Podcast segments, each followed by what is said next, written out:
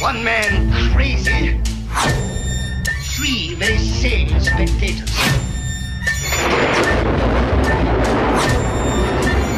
It's alive! It's alive! It's alive! It's alive! It's alive! Il y a un milliard de podcasts. Si je suis insupportable à une personne qui me découvre, pourquoi est-ce qu'elle a besoin de l'écrire? Pourquoi elle va pas tout simplement tout de suite m'écouter un autre podcast? Moi, ça m'arrive tout le temps. On me recommande un podcast, je vais écouter, et même si en effet parfois le contenu m'intéresse, la voix, la façon de parler de l'host me convient pas. En général, euh, moi, les voix doucereuses trop enfantines, j'accroche pas. Bon. Eh ben, je vais écouter autre chose. Je prends pas le temps d'aller écrire quel dommage, j'ai pas la voix. Voilà, non, mais non, parce que ça fait de la peine.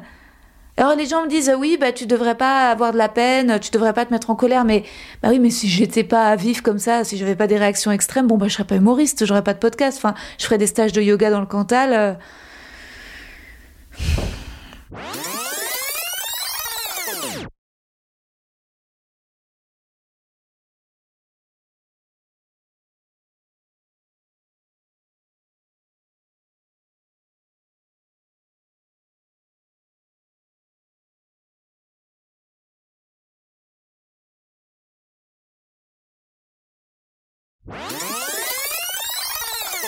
Vous êtes chez vous parce que c'est le couvre-feu, en train de sentir une vieille culotte qui traîne pour vérifier si elle est propre ou sale?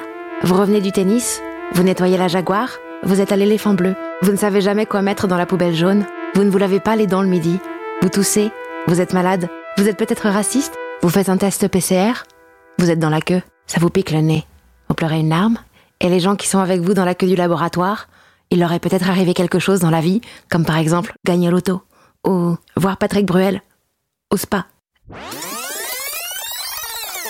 Non, non, ce que je voulais dire, c'est qu'on est, euh, l'un comme l'autre euh, enfermés chez nous. Je suis face à un miroir. J'ai l'impression, euh, encore plus que d'habitude, de me parler à moi-même tout seul. Et ce que je voulais dire, c'est qu'on pourra enfin se retrouver, comme d'habitude, dans ton arrière-cuisine à faire des émissions. Ouais, tout à fait. Là où je suis actuellement, et devant moi, j'ai une chaise vide.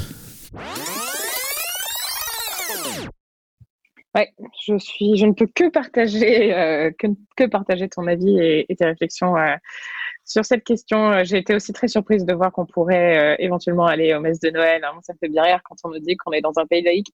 On est peut-être dans un pays laïque, mais en tout cas, on est gouverné par des gros cathos. Ça, c'est sûr. Enfin, je suis désolée, j'y vais cash, mais alors, j'ai vraiment besoin que ça sorte.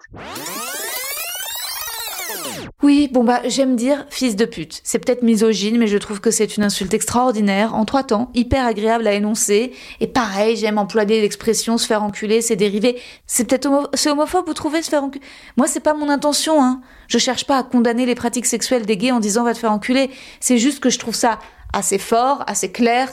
Enfin, comme insulte, on a, on a tout de suite la dimension, l'univers. Enfin, c'est sans équivoque. Le va te faire foutre, je trouve que c'est un peu ringue. J'y crois pas.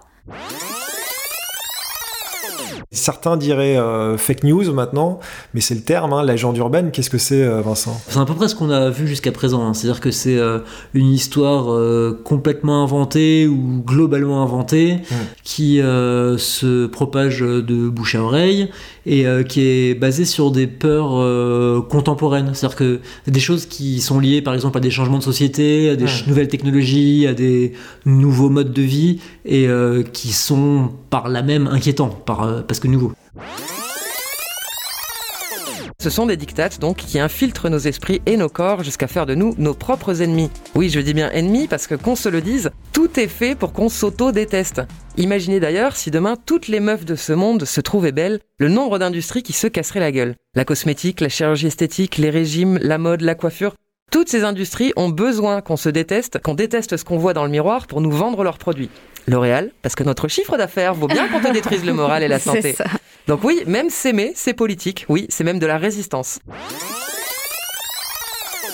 Du fait divers doit sortir une morale, une morale républicaine, euh, une morale chrétienne, une morale bon. Mais d'abord, euh, le fait divers, ça sert à, et on le voit très bien d'ailleurs dans les comptes rendus de procès, ça sert à montrer le monstre. De ce monstre doit sortir une critique morale pour l'ensemble de la société. Elle arrive à la maison, on passe un moment très sympa, on dîne. Puis au bout d'un moment, euh, je lui dis Bon, allez, moi, euh, je vais pas tarder, vraiment, je suis KO. euh. Il me fait ah, Ok, mais d'abord, viens me faire un bisou, un truc comme ça. Intérieurement, je pense que j'ai pas envie qu'elle rentre. Peut-être que aussi joue l'effet, euh, puisqu'elle a envie de rentrer, euh, j'aimerais bien qu'elle reste.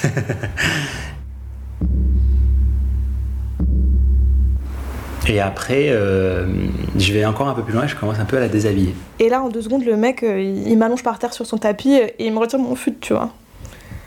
Je lui dis Bah non, enfin, ça sert à rien, tu vois. euh, on va pas coucher ensemble alors que je vais rentrer chez moi dans deux minutes. Enfin. Du coup, il m'a remis mon fut, machin. Mais il a quand même continué à me pécho et à me rallonger par terre et à me toucher et tout. Et en fait, deux, trois fois, il fait ça. Et deux, trois fois, je lui ai dit, genre, bah, en fait, enfin, bon, allez, faut vraiment que j'y aille. Mais je sens de l'attirance, donc je continue. Et puis, euh, elle me redit qu'elle préférait rentrer. Elle me, su- me suggère fortement que son idée, c'est à elle, c'est de rentrer. Et j'écoute un peu, mais pas beaucoup. Donald et Arthur vont, en 1974, se poser une nouvelle question. Est-ce que le fait de se sentir en danger peut nous amener à une certaine attraction sexuelle?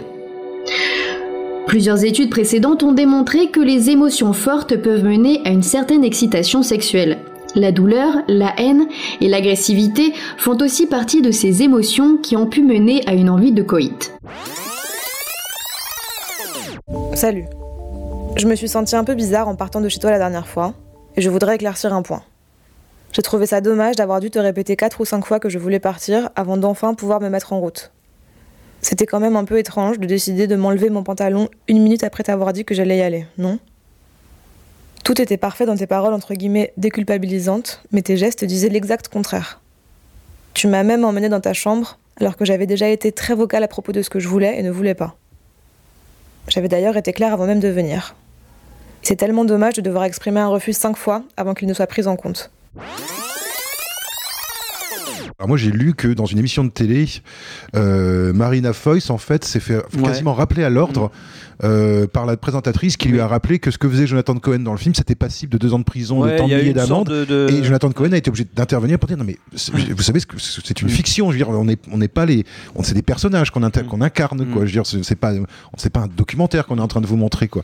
Et comme quoi finalement ça, ça a l'air de résonner quand même quelque part avec. euh, Ouais, ça résonne. Après, je pense que maintenant tout, tout, tout résonne. Surtout quand tu touches certains sujets, euh, c'est vraiment le, le- c'est le problème de la woke culture et tout ça qui peut avoir leur- leurs avantages, mais euh, voilà, leurs désavantages aussi. C'est vrai que ce très film-là, chiant aussi. ouais.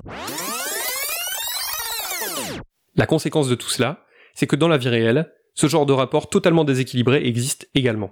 Et qu'on oublie trop souvent que les femmes qui font office de Manic Pixie Dream Girls, alors qu'elles n'ont généralement rien demandé, sont des personnes de chair et de sang, et pas des êtres de papier.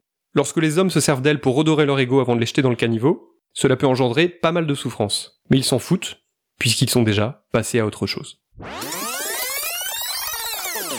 Notre habitat premier, euh, bah, c'est l'utérus. Et moi, ça m'a provoqué euh, une émotion très forte de le conscientiser, quoi. Enfin, il commence à partir dans ces trucs philo là, et moi, je, au bout d'un moment, je l'arrête, je lui dis, mais attends, euh, enfin, on peut quand même euh, reprendre euh, la base, hein, euh, tous ces problèmes, ils viennent juste euh, de la société patriarcale et du machisme et du sexisme. hein, euh, Enfin, euh, c'est pas une déconnexion de l'homme au vagin de sa mère et du complexe de Deep de mon cul, tu vois, c'est. euh, Personne filme le cul comme lui. En 100 ans de cinéma, personne n'a capté le sexe. Lui, oui. Voilà. Le sexe tel que les êtres humains le pratiquent. Pas une idée de sexe, pas quelque chose qui ferait scène de sexe au cinéma. Le sexe. Et donc ça lui vient dans le courant où il a une panne sexuelle. Il a une panne sexuelle, peut-être parce qu'il est bourré, peut-être parce qu'il est intimidé, parce que genre, les pannes sexuelles, on n'en connaît pas. Les, les voies de la panne sexuelle sont impénétrables, si je puis dire. dans, un, dans un jeu de mots probablement assez génial. Euh... D'habitude, c'est moi qui l'ai fait, mais là. Ouais, ouais, non, mais là, si tu veux, c'est un jeu de mots euh, haut de gamme. si c'est- bon. Oui, c'est choquant, si vous voulez, mais et c'est mon dernier point, et après je clôt le sujet. Mais maintenant, vous le savez, si vous écoutez mon podcast, moi j'aime bien l'insolence. J'étais une enfant hyper polie, j'ai pas fait de crise d'adolescence. Voilà, je découvre certes très tard, mais à 31 ans, je découvre que dire des insultes, bah, c'est rigolo, ça soulage. Ta gueule, c'est marrant. Ta gueule, c'est très marrant. L'histoire bouleversante de Julie vous a été proposée par Karim Guisnoul et Caroline Quisnel, produit et réalisé par Slop.fr sous la direction de Claire Joujou, Junior Bissouan avec Fanny Troisbro. La musique a été composée par Kylian Vivaldi. Il y a des musiques qui sont super bien, mais trucs, tu tu les entends 57 fois, c'est pas possible. Tu deviens fou. Alors imaginez ça, mais en midi, je comprends que les gens soient devenus, soient devenus maboule, c'est normal. Les gens n'ont pas besoin de chercher midi à 14h, puisqu'il y avait du midi tout le temps, euh, presque pendant 14h. On se marre. Donc ouais, c'est, ça se répète quoi. Mais en soi, elles sont bien quoi. Vous avez pu les entendre un peu disséminer dans le podcast, elles sont bien. Mais bon, la lambada c'est sympa, euh, au bout de 20 fois, tu peux, tu peux tuer quelqu'un. Oui, je pense.